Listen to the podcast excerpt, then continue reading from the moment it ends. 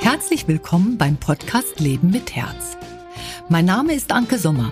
Ich bin leidenschaftliche systemische Unternehmensberaterin, Künstlerin, Inhaberin des Instituts Sommer für systemische Unternehmens- und Führungskräfteentwicklung und gemeinsam mit meinem Mann Felix Sommer Inhaberin des Kulturhof Dretzen. Wir im Institut begleiten Unternehmer, Führungskräfte und Verantwortungsträger auf dem herzigen Weg nach vorne und bilden zu krisenresistenten Coaches und Beratern aus.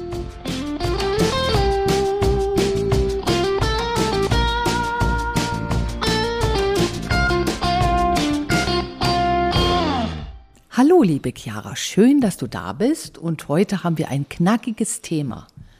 Hallo, ich freue mich auch hier zu sein und auch auf das heutige Thema. Und zwar handelt es sich heute um das Thema systemischer Umgang mit Fachkräftemangel. Und wir haben die ganze Zeit zwei Menschen, denen wir helfen. Und einmal ist es die Martha und Martha leitet eine Steuerberaterkanzlei in einem Ballungsgebiet. Und zum anderen ist es der Matthias. Wir haben uns halt so zwei fiktive Beispiele wie auch in anderen vergangenen Podcasts rausgesucht, die wir wie systemisch begleiten und anhand derer wir euch erklären, wie man am besten mit der Problematik umgeht. Und diese zwei Beispiele, die wir uns rausgepickt haben, sind auch in ganz unterschiedlichen Situationen und in ganz unterschiedlichen Lebenslagen und stehen dementsprechend auch unterschiedlichen Herausforderungen gegenüber. Der Matthias, der hat eine Gärtnerei in einem ländlichen Gebiet und er sucht einen Nachfolger. Schon lange tut er das. Und er hat in zweiter Generation das Unternehmen von seinen Eltern übernommen und es läuft nicht gut. Er fühlt sich kraftlos und sehr frustriert und seine Hauptauskunft ist, es gibt einfach keine gescheiten Kräfte, Fachkräfte mehr, auch keine guten Gärtner. Und dann ist er auch noch in einem ländlichen Gebiet und damit ist für ihn eigentlich schon der Laden zu. Und ähm, ja, er braucht dringend Kraft und Innovation und auch die Sicht auf die Dinge, dass es seine Veränderung ist, die es schaffen wird, die Gärtnerei auch über seine Generation hinaus leben zu lassen. Man wie sieht sagen, es ja genau? Wie sieht es mit der Martha aus? Man kann sagen, er hat schon wie den Kopf in den Sand gesteckt.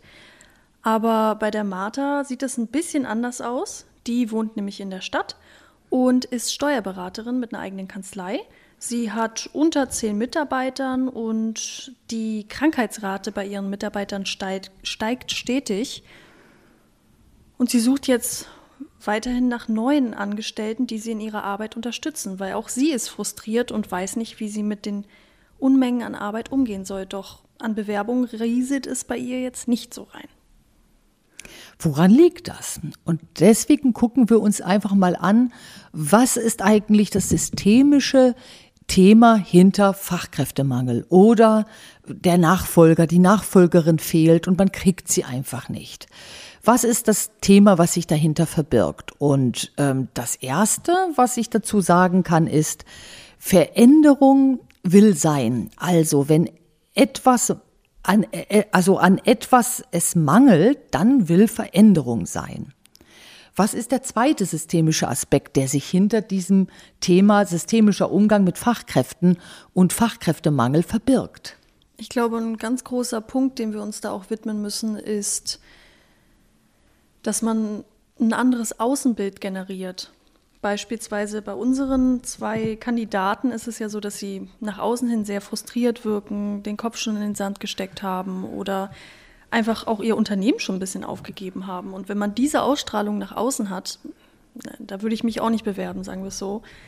Und an dieser Ausstrahlung muss zunächst gearbeitet werden, dass man wieder Fröhlichkeit nach außen ausstrahlt, dass man wieder Innovation zeigt. Wo möchte ich mich hinentwickeln? Wo ist mein Unternehmen platziert?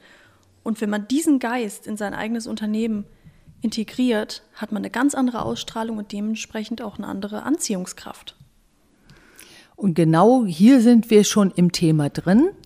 Wenn wir jetzt Fachkräftemangel es also mal aus der Perspektive von Systemen sieht, äh, dann sieht man eben, dass Fachkräftemangel eine Veränderung wollen. Also wo will dein System, dein Unternehmen, lieber Matthias und dein, deine Kanzlei, liebe Martha, wo wollen die in die Veränderung gehen? Wo habt ihr den Zug in die Moderne verpasst? Da schaut mal als erstes hin und nehmt das nicht als Kritik, sondern nehmt es als Aufforderung, wieder einen Funken Hoffnung zu haben. Denn das, was euch jetzt am wenigsten hilft, ist, wie Chiara schon sagte, den Kopf in den Sand zu stecken. Und deswegen ist das Wichtigste erstmal zu gucken, ähm, wo wollt ihr anziehen und was müsst ihr tun, damit Menschen zu euch kommen, egal ob ihr im ländlichen oder im städtischen Bereich seid. Wie machen das die beiden?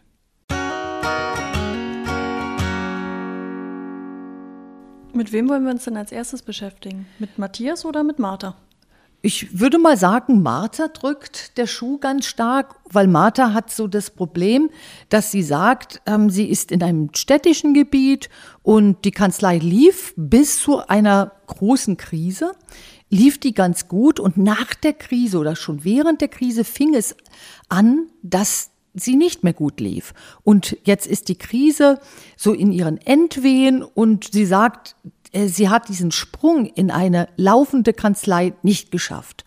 Und sie sieht das Problem auch in der Generation Z. Sie sagt, diese Menschen haben keinen Arbeitswillen mehr, die haben keine Lust mehr. Und Sie findet einfach keinen, der sagt, ich will bei dir mit anpacken. Woran liegt's? Ich denke, hier treffen ganz klar zwei Welten aufeinander. Martha klingt sehr voreingenommen der Generation Z gegenüber und scheint auch viele Vorurteile zu haben, wie zum Beispiel mit dem, dass sie, dass die Generation nicht gerne arbeiten möchte, ist ja ein Vorurteil. Vielleicht hat sie da auch schlechte Erfahrungen gesammelt oder von Kollegen gehört, die diese Erfahrungen gesammelt haben. Trotzdem möchte ich dir, lieber Martha, sagen, das bringt dich nicht weiter, wenn du diese Vorurteile hast. Wichtig ist deshalb, dass du diese Vorurteile abbaust, wenn du die Tür weiterhin nach außen offen halten möchtest. Ansonsten wird es sehr schwer, dass sich jemand aus dieser Generation bei dir bewirbt.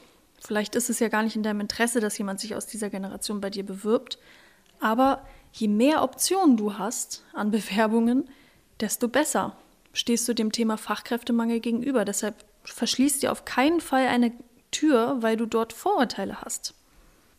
Schau doch viel lieber, was an den Werten der Generation Z deine Werte unterstützt oder wo sich diese begegnen können und gegenseitig befruchten können oder auch ergänzen, statt eben die Werte der Generation Z zu bekämpfen. Das rate ich dir, liebe Martha. Da habe ich eine Frage an dich, liebe Chiara. Und zwar kommst du ja aus der Generation Z.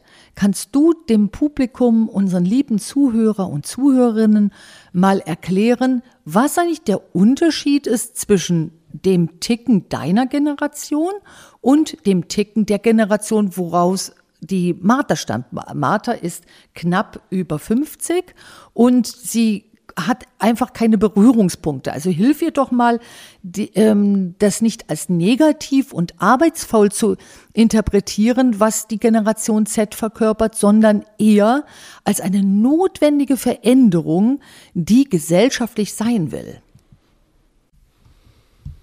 Ich würde da einfach mal komplett aus meiner Perspektive sprechen, weil mir fällt es ein bisschen schwierig, im Namen der ganzen Generation Z zu sprechen. Du kannst da vielleicht besser beurteilen, ob das eine Meinung ist, die allgemeiner vertreten ist in der Generation Z oder ob das eher meine persönliche Meinung ist. Und dann fangen wir direkt mit der Meinung einfach mal an. Aus meiner Sicht fehlt es an Flexibilität. Die Arbeitswelt wirkt auf mich sehr starr. Und was ich auch glaube, was der Generation besonders wichtig ist und was sie eben von den älteren Generationen unterscheidet, ist, dass das Wohlfühlen am Arbeitsplatz viel weiter vorne steht. Das ist mir persönlich sehr wichtig und ich habe es auch im Umfeld äh, von anderen Leuten in meinem Alter mitgekriegt, dass es denen auch sehr wichtig ist, dass diese Starrheit in den Unternehmen geht und sie sich dort wie angenommen fühlen und nicht so verurteilt oder ausgegrenzt oder so ein bisschen runtergemacht. Also dieses von oben nach unten hm, kommt nicht so gut an in meiner Generation. Mhm. Also von oben nach unten ist unpopulär für die Generation. Und was auch unpopulär ist, arbeiten bis zum Umkippen. das sind zwei Dinge, wenn wir die uns einfach mal betrachten, da ist es auch wichtig anzusetzen, dass man sagt, okay, einer Kommunikation von oben nach unten herab tut einfach eine Frustration zur Folge haben. Und man hat kein, kein Wohlfühlen. Und woher hat denn beispielsweise die Generation Z ihren Veränderungswillen in ihren Vorbildern, also ihre Eltern haben die Vorbilder dazu geliefert, dass jetzt etwas anders sein will. Und das, was jetzt sein will, anders sein will, eben dieses Arbeiten bis zum Umkippen und von oben nach unten, das möchte nicht mehr sein. Das ist gut und das braucht es auch, damit sich eine, ein unternehmerischer Geist weiterentwickelt und zwar ins Positive und Förderliche. Also Martha, jetzt schau doch dir mal an, wie, wann gehst du nach Hause? Kennst du den Punkt, wann Punkt bei dir ist, also wann du Schluss machst. Ich weiß, du hast ganz, ganz viele Anforderungen und diese Anforderungen, die erdrücken dich auch und du hast es jetzt auch sehr schwer, weil jetzt die paar Kräfte, die du hast, eben auch nicht dir zur Verfügung stehen, sondern eine davon ist dauerkrank geschrieben und du machst dir Sorgen und Gedanken, wie du jetzt mit dieser Situation umgehst und wie du die Arbeit schaffst. Was würde dir denn die Generation Z jetzt, die eben das als ein Antibild hat, raten? Und da können wir mal in diese Generation Z mal eintauchen und das zu unserem systemischen Lehrer machen. Was kann die Generation Z dir, Martha, raten? Fangen wir mal so an. In der Generation Z hat sich so ein Negativvorbild manifestiert und das ist genau dieses Negativvorbild, was du auch, Anke, gerade schon ein bisschen beschrieben hast, mit dem, dass gearbeitet wird bis zum Umkippen, dass keine Pausen gemacht werden, dass egal auf welche Kosten gearbeitet wird. Und da meine Generation das bei den älteren Generationen viel beobachten konnte, hat sich unbewusst oder bewusst eine Gegenreaktion gebildet. Also es hat sie wie zum Nachdenken angeregt und dadurch entstanden neue Stand Standpunkte. Und einer dieser Standpunkte ist zum Beispiel, dass die Kreativität sehr, sehr wichtig ist bei der Arbeit und dass diese Flexibilität abgesichert werden muss. Was meine ich damit jetzt so genau? Ich meine damit, dass auch bei Unternehmern eben besonders die Kreativität und Flexibilität weiter vorne stehen muss und das bei so viel Arbeit gar nicht sein kann. Das heißt, diese Kreativität und Flexibilität kann nur abgesichert werden, wenn weniger gearbeitet wird. Das muss jetzt nicht zwingend zeitlich sein, sondern es kann auch so sein, dass einfach mehr Pausen gemacht werden. Und dadurch wird man wieder frischer und kreativer, weil meine Generation hat oft beobachtet, dass viel Arbeit nicht viel bringt. Irgendwann ist man nicht mehr aufnahmefähig, man ist nicht mehr konzentrationsfähig und dann bringt das Ganze auch nicht mehr so viel. Deshalb ist ein Tipp von meiner Generation, mehr Pausen machen oder weniger arbeiten, um eben flexibel zu bleiben und diese Problembrille abzusetzen. Mhm.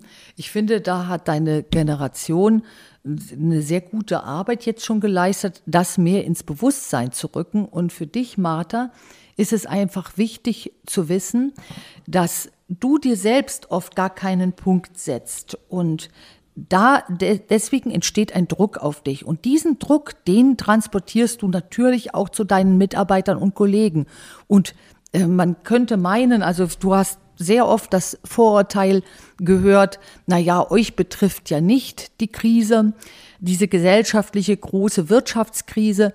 Ähm, und du sagst, natürlich betrifft die mich auch, natürlich betrifft sie dich, denn auch die Krise ging an dir nicht vorbei. Und zwar an deiner Konstitution ging sie nicht vorbei. Und ein Teil deines Fachkräftemangels in deiner Kanzlei ist, dass du eine Ausstrahlung hast, die eher einem vertrockneten Blümlein gleicht als einer vor Kraft strotzenden Staude. Und genau diese Kraft, die musst du dir wieder zurückholen. Und mit dieser Kraft kann, also kannst du eben wieder Ideen entwickeln, die dich dann dazu bringen, doch den jemanden zu finden, der vielleicht später deine Nachfolge macht und der dir jetzt fachlich oder die dir jetzt fachlich zur Seite steht. Bloß wenn du daran nicht mehr glaubst und auch dieses Argument nach vorne schiebst, es gibt keine guten Fachkräfte mehr, dann hast du ja jetzt systemisch gesehen jetzt schon die, das Ende deines Weges erreicht. Und das darf systemisch nie passieren. Und deswegen können wir uns beide immer freuen, die Chiara und ich, weil wir ja systemisch arbeiten, weil es im Systemischen so eine Grundprämisse gibt, geht nicht, gibt's nicht. Das ist diese Prämisse. Und an die musst du wieder glauben, Martha. Jetzt ähm, gucken wir mal uns weiter um. Was fällt uns denn noch so ein zu dir, Martha? Mir fiel gerade noch ein, dass Martha bestimmte Aussagen von uns nicht missverstehen soll bezüglich der Veränderung der Ausstrahlung. Es ging ja auch darum, wie Martha für die Generation Z beispielsweise attraktiver wird. Und die Generation Z verlangt jetzt nicht, Martha, dass du deine Kanzlei wie zu einem Startup umstrukturierst oder diese Ausstrahlung von einem Startup bekommst und total hip und fresh bist. Also das ist gar nicht das Anliegen der Generation Z, also zumindest von den Leuten, die ich da so kenne. Da steht vielmehr im Vordergrund der Punkt der Sicherheit. Weil in der Vergangenheit gab es viele Sachen, die meine Generation bewegt haben, wie zum Beispiel die Klimakrise oder die Corona-Pandemie oder auch Kriege. Das sind alles Sachen, die verunsichert haben. Und deshalb ist dieser Wunsch nach Sicherheit gestiegen in meiner Generation. Und das, Martha, wollte ich dir auch nochmal mitgeben, weil wenn du das nach außen hin ausstrahlst, wirst du auch für die Generation Z interessanter. Ja, und du sprichst jetzt gerade eben die Sicherheit ähm, an oder die fehlende Sicherheit. Und ähm, liebe Martha, jetzt schauen wir uns mal an, was die Generation Z am meisten umtreibt. Und zwar erkennen sie, dass in unseren Generationen, also in den davor stattfindenden Generationen, äh, zu einem großen Teil die Altersvorsorge nicht mehr stimmig ist. Das heißt, meine Eltern haben noch, kommen noch aus einer Generation, die eben ähm, im Alter größtenteils versorgt sind, aber schon die Generation, also die Folgegeneration, also meine Generation, ging es schon nicht mehr so. Und der Generation Z geht es erst recht nicht so. Das heißt, wir müssen jetzt einen Wandel machen, was Arbeitszeitlänge, was Versorgung äh, nach dem Ruhestand betrifft, was eben gesundes Unternehmertum betrifft und Nachhaltigkeit im Umgang mit unserer Umwelt. Das sind eben Punkte, die eben, wenn wir darüber nachdenken, jeder Einzelne darüber nachdenkt, auch dazu führen, dass sich das, was wir tun, verändert und damit werden wir eben attraktiver, auch für die nachrückenden Generationen. Und da, Matthias, spitzt du auch schon die Ohren, denn du sagst, ich finde ja da ganz toll, ich als ländlicher Gärtner, ich habe eine Gärten, einen Gärtnereibetrieb, muss mir jetzt erstmal das anhören, was die Probleme in einer Stadt sind. Ich hab's doch sowieso auf dem Land viel, viel schlechter. Ja, Matthias, es kommt auf den Blickwinkel an. Du hast eine andere Situation, aber du hast die gleichen Probleme, die global gesehen mit, mit dem Fachkräftemangel zu tun haben.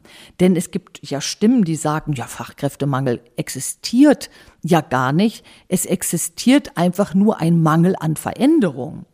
Das sagen zum Beispiel auch die Menschen, die eben viel mit Veränderung arbeiten. Und wenn du dich dementsprechend veränderst, lieber Matthias, dann würdest du auch diesen Fachkräftemangel nicht haben. Deswegen gucken wir jetzt einfach auch mal beide auf den Matthias. Äh, der ja eine schöne Gärtnerei von seinen Eltern übernommen hat, aber wir haben schon bei der Übergabe an ihn beobachtet, dass seine Eltern etwas gefolgt sind, was sie wollten. Sie wollten diese Gärtnerei und deswegen hatten sie ein eine große Stammkundschaft und das Geschäft hat floriert. Und dann haben sie es Matthias, ihrem Sohn, übergeben, der aber eigentlich nicht wollte. Und da ist der erste systemische Grund schon begraben, warum er jetzt mit seiner Nachfolge und auch mit dem Suchen eines würdigen Vertreters, wenn er eben mal äh, eine Ruhepause braucht, große Probleme hat. Und Matthias sieht das Problem erstrangig in, in, der Lage seines Geschäfts. Er ist eben auf dem Land und er meinte, wer ist schon da, da, der A ausgebildet ist und B in sein Geschäft passt. Wie gehen wir jetzt mit Matthias um?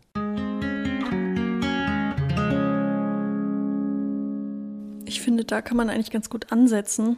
Und zwar muss Matthias erstmal den Blickwinkel ändern, indem er sagt, nicht der Fachkräftemangel ist schuld und dass ich auf dem Land lebe oder mein Betrieb auf dem Land ist, das ist schuld, sondern in erster Linie muss ich, Matthias, mich so weit verändern, dass mein Betrieb für die Fachkräfte, die es gibt, attraktiv ist. Mhm. Wenn man den Fachkräftemangel nicht als Mangel sieht, an zu wenig ist da, sondern zu wenig kommt zu mir, kann man sein System so umstellen, dass man selbst für die, wenn es weniger Menschen gibt, die zur Verfügung stehen, dass man das eigene System dahingehend attraktiver macht. Mhm. Zum Beispiel, ähm, Matthias, du bist ja auch in einer Idylle. Wenn wir mal so deine Gärtnerei anschauen, dann fällt mir erst einmal auf, du bietest eigentlich alles an. Du hast die Dauerblüher, die Einjährigen, du hast ein paar Obstbäume, du hast Obststräucher, du hast aber auch ähm, einige Stauden, viele winterharten Stauden und dann eben noch die Sommerkollektion. Und das ist es. Das heißt, du hast einen kleinen Blumenladen noch und du hast schon Schwierigkeiten, dass du jemanden für die Gärtnerei und für den Verkauf findest. Wenn ich aber auch reingehe in die Gärtnerei, dann kriege ich ein Bedrückungsgefühl. Also ich, ich sehe nicht, aber ich spüre, dass es dir nicht Spaß macht. Ich spüre, dass dir die, die Luft ausgegangen ist. Und das ist der erste Punkt, an dem du ansetzen solltest. Also, ähm, dann sagst du eben mir jetzt auch gleich, ach Mann, Anke, das ist ja toll, dass du mir das erzählst, aber es, es gibt eben auch keine Leute in meiner Umgebung, die A, diesen Beruf äh, möchten und B, auch noch Lust haben, zu mir aufs Dorf zu kommen und zu arbeiten. Und da sage ich, geht nicht, gibt's nicht. Tu das doch mal zu deiner Option machen, denn ansonsten hättest du, wie die Martha auch, schon das Ende deines Weges erreicht. Und das soll doch nicht sein. Dein Wunsch war doch auch, dass die Gärtnerei dich eben versorgt in deinem Ruhestand. Wie schaffst du es? Und dann schaue ich mal mit so einem Helikopter ein bisschen um dein Dorf herum und sehe, dass in der Krise nämlich Folgendes passiert ist. Es sind junge Familien hinzugezogen.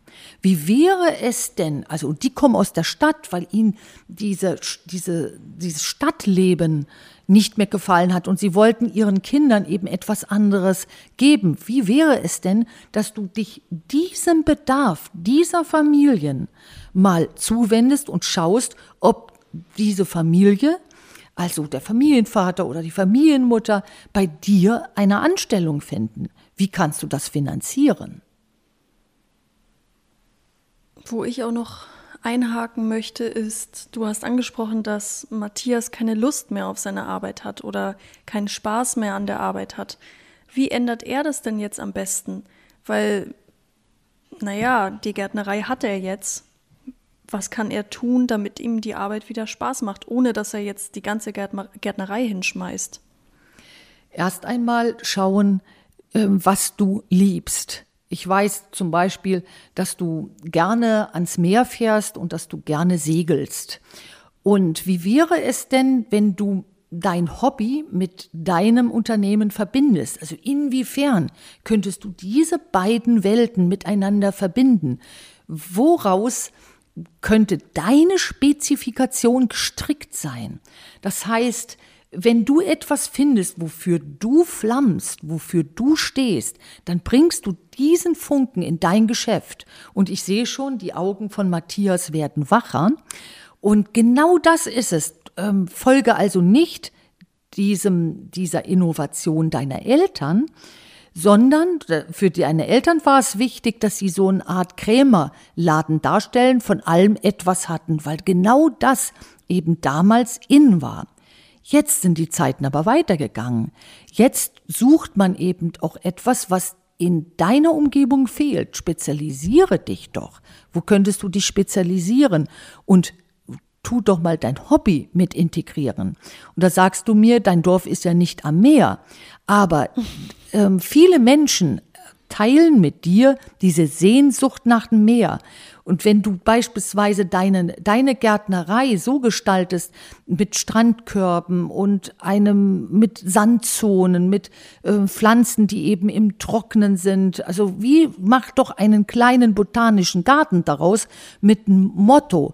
Und ähm, einer deiner Pflanzengruppierungen, die du eh schon verkaufst, liebst du ja besonders. Spezialisiere dich doch dort in dem Gebiet. Schau mal, an, wie es andere in deiner Situation machen. Da kennst du dann zum Beispiel einen Gärtner, der von klein auf Dahlien liebte und jetzt einfach sich in Dahlien so spezialisiert hat, dass auch Städter dorthin reisen, um sich eine besondere Dahliensorte zu holen, weil es die eben nicht überall gibt. Und da hast du eben auch auf dem Land einen Pluspunkt. Und es ist eine Reise wert, zu dir zu kommen. Wie wird es eine Reise wert, zu dir zu kommen? Durch diese Spezialisierung, die du dann auch vollziehen wirst, wenn du Lust darauf hast, Matthias, ähm, wirst du auch attraktiver, auch für Städter, wie du, Anke, ja auch gerade schon gesagt hast. Und je attraktiver du wirst fürs Außen, auch für Kunden, umso attraktiver wirst du auch für neue Mitarbeiter. Weil wenn du nach außen hin strahlst und dein Unternehmen nach außen hin strahlt, möchten Leute auch bei dir arbeiten.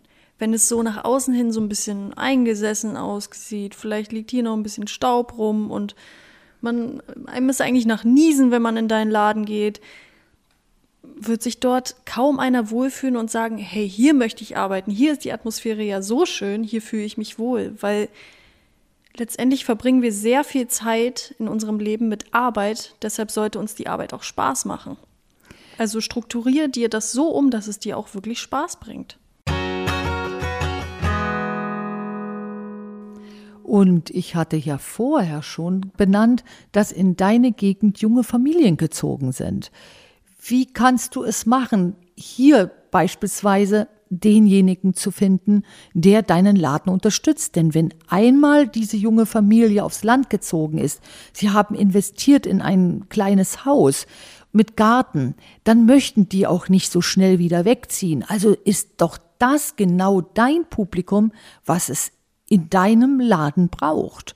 Wie erreichst du die? Was musst du tun, damit sie deinen Laden finden? Und hier verlasse herkömmliche Wege. Ich wollte auch noch mal eine Frage von Matthias reinwerfen. Matthias sitzt jetzt da und sagt, hm, ist ja schön und gut, wenn ich jetzt mein Geschäft umstrukturieren soll, aber ich brauche schnell Mitarbeiter, ich brauche schnell Unterstützung. Wie kriegt ihr das schnell hin? Hier ist wieder die Prämisse wichtig, geht nicht, gibt's nicht. Das heißt, wenn du bis jetzt keinen gefunden hast, dann hast du vielleicht, und jetzt musst du in, wieder in die Baustelle gehen, bei der du etwas tun kannst. Also auf der Baustelle, dir fehlt jemand, der zu dir kommt, kannst du nichts tun außer du machst dich attraktiv. Das heißt, welche, welche Handlungen hast du noch nicht getan, die deine Attraktivität, den Lebenswillen deiner Institution, deiner Gärtnerei eben verlängern? Denn deine Gärtnerei ist ja gerade dabei auszustrahlen, hier werden bald die Pforten geschlossen. Also wie kriegst du dieses Pfortenschließen raus? Und der erste Punkt ist, räume deinen Laden so auf, tu einen, einen Schwerpunkt, also so auf, dass eine Übersichtlichkeit da ist, dass es aber auch frisch und ansprechend ist und beginne schon einen Punkt in deinem Laden so zu verändern, dass man eine Spezifikation bei dir erkennt. Das heißt, in deinem Tun hast du schon die erste Pforte wieder geöffnet und einer deiner Kunden kann der potenzielle Nachfolger deiner Gärtnerei werden. Das heißt, jeder Einzelne, der den Weg in deine Gärtnerei schafft, ist potenzieller Nachfolger oder potenzielle Fachkraft in deinem Laden. Und jetzt wird Martha böse. Sagt er, toll, jetzt haben wir dem Matthias schon so geholfen. Und jetzt sitze ich immer noch mit meinen Akten da und ich habe bei weitem nicht die Möglichkeit, irgendwie zu sagen, ja gut, ich äh, tue jetzt eine Staude mehr in den Vordergrund rücken. Aber Martha, schau auch mal zu dir und schau mal, dass du ja ein Mensch bist, dem Korrektheit sehr, sehr wichtig ist und dem auch deine Familie sehr wichtig ist. Und jetzt schau mal, was macht dich aus und wo bist du besonders interessiert? Wo könntest du dich vielleicht noch spezifizieren? Wie sieht es zum Beispiel aus mit der Beschäftigung des Insolvenzrechts? In der Krise hattest du besonders viele Mandanten, die eben mit äh, Insolvenz zu tun hatten. Und ist dir da auch eine Idee gekommen, vielleicht hier schon präventiv zu unterstützen? Hast du jemanden in deinem Kunden- und Mandantenkreis, der vielleicht für dich auch eine Lösung parat hat? Du hast auch viele Unternehmer unter deinen Mandanten. Wie machen die dir das denn vor? Denn sie haben ja auch das Problem von Fachkräftemangel. Das heißt, wie gehen denn diese Leute damit um? Und wer ist denn insolvent gegangen? Und da wirst du sehen, dass die Unternehmer und Unternehmerinnen mehr schaffen, Krisen und Herausforderungen zu bewältigen, die eben diesen herkömmlichen Weg verlassen und sich an, die, an den jetzigen Zustand anpassen. Was ist deine Anpassungshandlung, so dass du A, wieder Lust auf deine, dein Tun bekommst, denn auch dir sieht man die Anstrengung an und man fühlt auch eine Resignation, wenn man in deine Kanzlei geht. Wie kriegst du diese, diese Resignation, die auch bei deinen Mitarbeitern und Kollegen angekommen ist, wie kriegst du die weg? Denn alle blasen in Einhorn und das heißt, es gibt keine guten Fachkräfte mehr, also kriegen auch wir keine guten Fachkräfte ab. Hm. Schwierige Situation. Anke rät dir, Martha, einfach dich wieder aufzurichten und um dich zu schauen und zu gucken, welche Möglichkeiten gibt es denn für mich? Und nicht immer bei jeder Möglichkeit zu sagen, nee, das geht nicht, sondern einfach mal zu gucken, okay, äh, warum geht's denn nicht? Oder ist hier vielleicht noch eine Möglichkeit, unterhalte ich mich mal mit der Person, was denkt die denn darüber? Und plötzlich tun sich einem Wege auf, die einem vorher nicht bewusst waren, die man vorher nicht gesehen hat, weil man einfach beginnt, optimistischer auf die Welt zu blicken und nicht so pessimistisch. Mhm. Du sagst ja auch immer, Martha, ja, ich tue doch was. Ich mache Stellenausschreibungen und ich stelle auch Stellengesuche schon auf die Website und ja, ich fange jetzt auch an, meine Website attraktiver zu gestalten, gemäß der Menschen, die eben auch kommen möchten, die ich haben möchte und die ich mir auch als Nachfolger wünsche. So gestalte ich meine Website. Da kann ich dir sagen, hier hast du noch große, also einen großen Veränderungsbedarf. Hier ist noch nicht Fahnenstangenende ange, äh, angekommen. Also deine Seite entspricht noch nicht dem Menschen, den du dir wünschst. Schau also wie du auch deine Website diesem Menschen, den du dir als deinen Mitarbeiter oder wenn du später mal über Nachfolge nachdenkst, ähm, eben als Nachfolger vorstellst. Diesen Anpassungsprozess, den kannst du also tun. Weiter Instagram, Facebook, LinkedIn, Zink ist eine Möglichkeit, auch diese Stellengesuche reinzustellen. Ähm, das ist möglich, das machen aber auch ganz schön viele Menschen. Das heißt, hier bist du einer von ganz vielen. Also ist es eigentlich schon ein herkömmlicher, gewohnter Weg, den du verlassen musst. Das heißt, du kannst es probieren, aber das alleine wird dir nicht zum Ziel helfen. Hohe Gehälter anbieten ist das, also die Attraktivität eben durch hohe Gehälter äh, abzu also so äh, einzuholen, ist eine Möglichkeit. Die wird dich aber irgendwann mal an eine Grenze bringen. Also sind hohe Gehälter nicht alles, was dir dann denjenigen bringt. Abwerben ist auch nicht gut, denn wenn einer sich abwerben lässt, lässt er sich auch von dir wieder abwerben. Und es ist systemisch auch einfach nicht positiv gesehen. Und Anreize in dein Stellenprofil ähm, zu bauen, wäre einer der herkömmlichen Wege, eine Attraktivität zu erhöhen. Das heißt, welche Anreize bietest du? Und da können Chiara und ich mal in den Dialog jetzt reinnehmen. Ein Anreiz wäre zum Beispiel die 38-Stunden-Woche oder die 35-Stunden-Woche bei einem gleichbleibenden Gehalt. Dann brauchst du aber gute Anforderungsprofile. Etwas, was auch sehr attraktiv ist, ist ein gut funktionierendes Team, ohne Konflikte, was sich gut versteht, was gut miteinander arbeitet, viel kommuniziert und Hand in Hand arbeitet. Wenn das vorne steht, finde ich beispielsweise einen Arbeitsplatz auch attraktiver. Kannst du da noch ein bisschen ähm, sagen, was, äh, was macht also ganz insbesondere für dich die Attraktivität aus? Für mich persönlich. Hm? Mh, es gibt viele Betriebe, wo man vielleicht auch von außen denkt, ach, das ist ja schön, schöne Webseite, hochmodern und dann kommt man da an und man merkt, keiner schaut sich wirklich an, es wird hinterm Rücken geredet oder wenn man mit jemandem redet, fühlt man sich einfach unwohl und da bleibt man nicht lange. Also in so einer Atmosphäre zu arbeiten, macht nicht gesund. Das heißt, die Atmosphäre sollte so gestaltet sein, dass man sich wie gesund fühlt.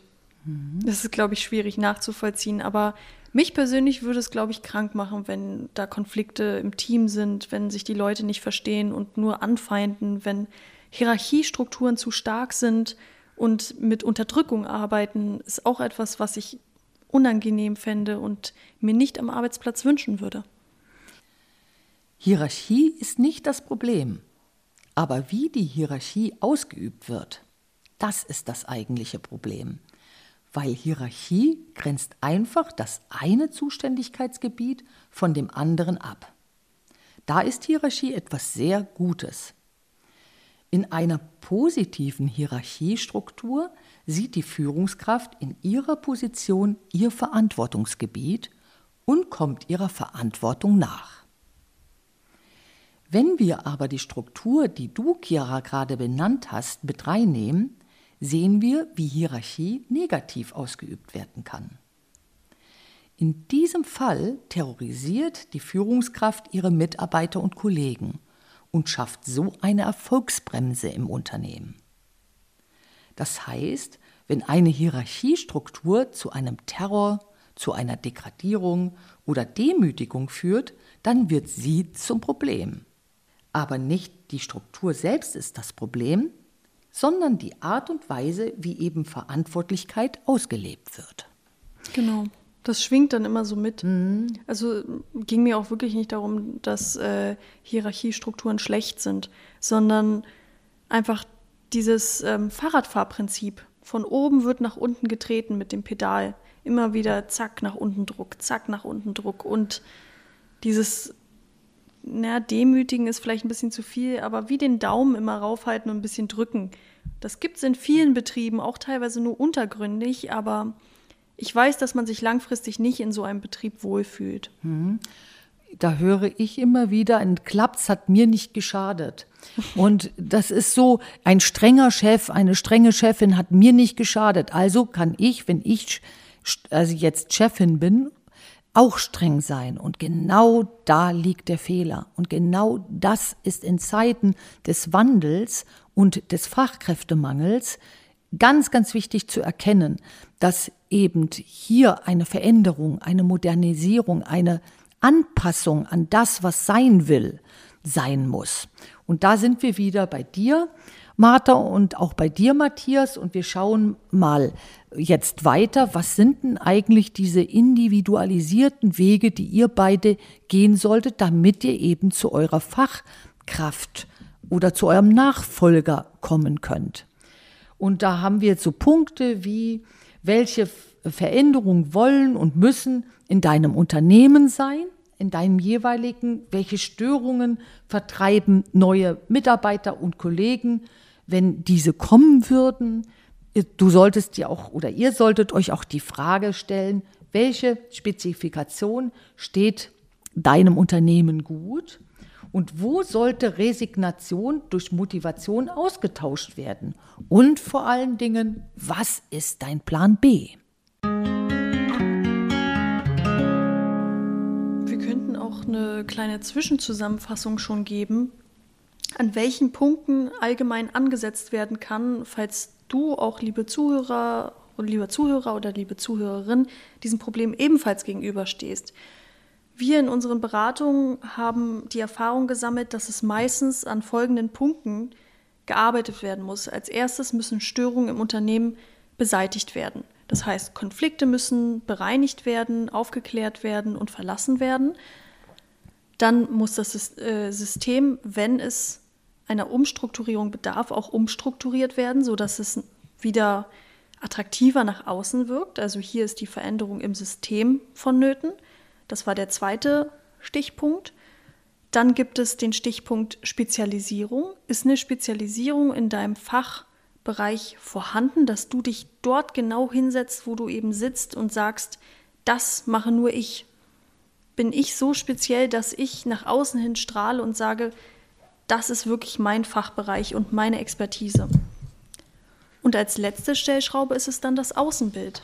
Das ist meistens so ein beiläufiges Produkt, was bei den Veränderungen der bisherigen Punkte einfach sich mit verbessert automatisch. Weil wenn die Störungen intern vorhanden sind beispielsweise, sieht man die auch im Außen. Und wenn die bereinigt werden, beginnt sich das Außenbild auch schon allmählich zu verbessern. Das sind so die Punkte, wo wir meistens mit den Unternehmen dran arbeiten und an diesen Stellschrauben ansetzen. Das sind also Matthias und auch Martha eure Baustellen, also die ihr euch angucken müsst. Also welche Veränderungsbaustelle gehe ich als erstes an? Und was ist der Plan B? Weil dieses, die, der Schrei eben nach neuen Fachkräften mit gleichzeitigem Ruf, dass es ja gerade einen Fachkräftemangel gibt und also Fachkräfte nicht kommen können zu dir, weil es an ihnen mangelt, dieser Ruf zeigt dir, dass du einen Plan B brauchst. Das heißt, was sind die Möglichkeiten, die du darüber hinaus noch besitzt. Das ist auch ein Punkt, den wir uns bei jedem Unternehmen, den wir eben im Change begleiten, immer als Nummer eins haben. Das heißt, welche Optionen hat dein Geschäft noch neben dem, was dir angeblich auf Dauer fehlt? Dann musst du dir einen Handlungsplan machen. Sowohl du, Martha, wie auch du, Matthias. Was sind die Handlungen, die dich jetzt in die Attraktivität und auch in die Attraktivität derjenigen, die du anziehen möchtest, bringt? Weiter solltest du dir anschauen, dass du Engpässe eben auch systemisch verstehst und angehen lernst. Was also drückt ein Engpass aus? Der Mangel zeigt die Baustelle an. Also ein Engpass zeigt immer etwas, was, woran es gerade mangelt. Und es mangelt aber nicht einfach so an etwas, sondern es ist jetzt, dieser Mangel ist jetzt zu deiner Baustelle geworden. Das heißt, es gibt hier zwei Möglichkeiten. Die eine Möglichkeit ist, der Mangel wurde dir durch eine gesellschaftliche Krise, durch etwas, was von außen kommt, in dein Geschäft gezaubert oder der Mangel ist aus dem Inneren entstanden. Da fehlen ganz, ganz, ganz viele Handlungen deinerseits, die eben jetzt zu dem Mangel geführt haben. Oft haben wir in Unternehmen immer die Kombination beider Faktoren entdeckt. Und wie sieht eigentlich so ein Change Management Prozess aus, der dich dann eben zu dem, was dir mangelt, hinführt? Während eines Change Management Prozesses werden sich eben genau diese Punkte angeschaut und gemeinsam gucken wir dann auf die Schwachstellen des Unternehmens und gucken, wo können wir hier was verändern. Dort geben wir Anreize, weil meistens unser Gegenüber schon den Kopf in den Sand gesteckt hat und da helfen wir erstmal den Kopf wieder aus dem Sand rauszuholen und zu sagen, hey, es gibt Möglichkeiten und es gibt Hoffnung, weil viele Menschen haben dann schon die Hoffnung verloren und helfen hier, den Handlungsplan in die richtige Richtung wieder systemisch zu gestalten. weil wir diesen systemischen Blick haben, unterscheiden wir eben ganz klar in, okay, das ist eine positive Richtung und das ist eine negative Richtung. Und systemisch betrachtet stellen wir dann alle Minusse, also alle negativen Richtungen, in positive Richtungen um. Und dadurch wandelt sich ein ganzes System systemisch betrachtet. Einfach ausgedrückt ist es so, ein Change-Management-Prozess ist dann für dich notwendig, wenn du, ohne dass du es gemerkt hast, ganz viel Handlung aus deiner Hand herausgelassen hast. Du hast diese Handlungsstränge nicht mehr in deiner Hand, du führst auch nicht mehr, sondern du lässt dich von den Krisen und von den schrecklichen Ereignissen führen. Und hier braucht es einen Change und der Change führt dich dann dazu, wieder handlungsfähig zu werden. Und die Handlungspläne sind immer auf einer Metaposition. Das heißt, die Handlungspläne umfassen all die Handlungen, die du innerhalb deiner Krise oder deiner Begrenzung nicht, äh, nicht mehr getan hast. Und alleine dieses Wiederaufnehmen von Aktivität, Freude, Glaube an dich selbst und Glaube an dein Unternehmen, an deinen Arbeitsplatz und an das Weitergehen. Schon alleine dieser Change führt dazu, dass sich viel in deinem Umfeld verändert, ob du nun ländlich oder im städtischen Zuhause bist. Wir wollen mit diesem Podcast einfach dir helfen, den Kopf aus dem Sand wieder rauszuholen und dich positiv aufzustellen und zu sagen, hey, ich widme mich diesem Problem und gehe es an, statt zu sagen, das ist nicht mein Problem, dieses Problem ist halt da und ich leide jetzt unter diesem Problem. Also geh in die Handlung und verändere was. Und hier ist es eben wichtig, dass du dann dir auch mal anschaust, was sind denn deine ersten Schritte, die dich tatsächlich in eine veränderte Position reinbringen. Und da wähle dir zunächst einmal folgenden Gesichtspunkt aus. Drei Schritte solltest du sofort tun. Das heißt, drei Schritte sollten dir einfallen, die du jetzt erst einmal sofort veränderst. Und wenn du diese drei Schritte gemacht hast, dann schaue an, wo im Veränderungsprozess kommst du alleine voran und wo bist du schon so begrenzt, dass du Unterstützung von draußen brauchst. Und auch hier ähm, treffe proaktiv deine Entscheidung. Denn wenn du beispielsweise viel Unbewusstheit in dir trägst, weil es deine Eltern schon so gemacht hast, machst du es eben auch. Dann brauchst du den Blick von außen. Denn ansonsten bleibst du in dem Areal, in dem auch deine Eltern drin waren. Und wenn du einen Ruf hast, dieses Areal zu verlassen, schon alleine dann brauchst du den äh, externen Blick von draußen auf dein Geschäft. Und woran merkst du, Martha, oder auch du, Matthias, dass ihr einfach das alleine nicht mehr hinbekommt? Ihr merkt es ganz klar daran, dass ihr an eine Grenze gestoßen seid, dass es dort nicht mehr weitergeht, dass ihr das Gefühl habt, alles, was ich mache, führt ins Nichts oder es bringt nichts dann seid ihr an einer sogenannten Grenze, wo ihr erstmal alleine nicht weiterkommt. Und euch fehlt vielleicht ein Zielbild. Also, inwiefern habt ihr beide, Martha und Matthias, schon an eurer Unternehmung gearbeitet? Also nicht die Arbeit im Unternehmen gemacht, sondern die Arbeit am Unternehmen vollzogen. Auch das holt euch Fachkräfte und neue innovative Gedanken in euer Geschäft rein. Also arbeitet an euren Zielbildern. Und da habe ich schon mal für euch beide auch ein paar Vorschläge. Einmal ist es das Zielbild, welche, welche Art von Person wünschst du dir in deiner Unternehmung? Male das aus. Je mehr du das ausmalst, desto mehr wirst du genau diese Person finden. Zum Zweiten, wie soll dein Geschäft dich überdauern? Wie soll dein Geschäft dich in dem Alter finanzieren? Was braucht es dazu? Auch hier ist Arbeit am Unternehmen absolut wichtig.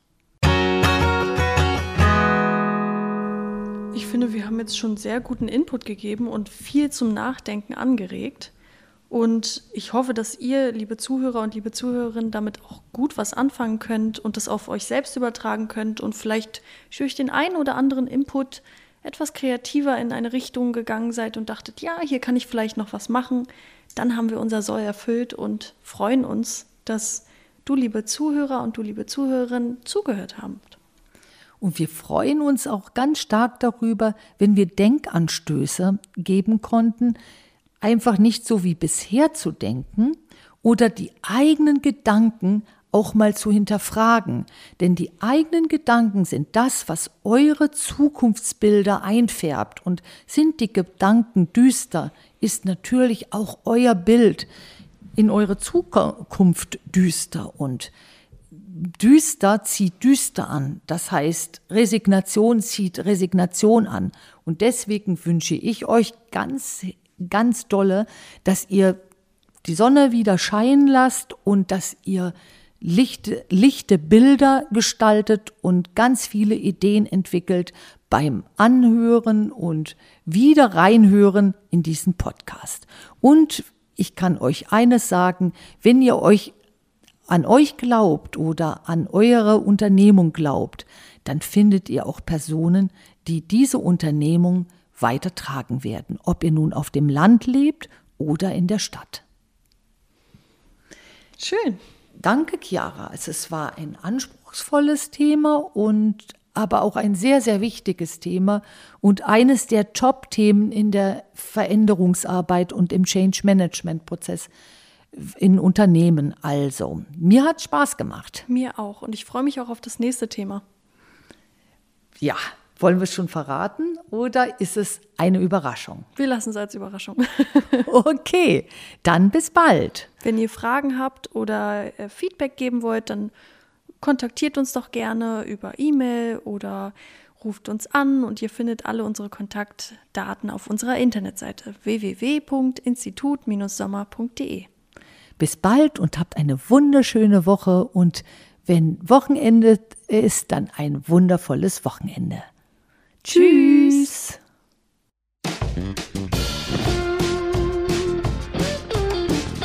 Vielen Dank fürs Zuhören. Ich hoffe, es hat euch gefallen. Und ich habe eine Bitte an euch. Traut euch, mit uns in Kontakt zu treten, wenn euch etwas auf dem Herzen liegt. Ihr findet uns auf Instagram und Facebook unter Institut Sommer und so auch im Internet unter Institut Sommer. Und helfen euch diese Podcasts weiter, euer Leben mit dem Herz zu gestalten, dann abonniert doch einfach unseren Podcast-Channel. Ich freue mich drauf. Eure Anke Sommer.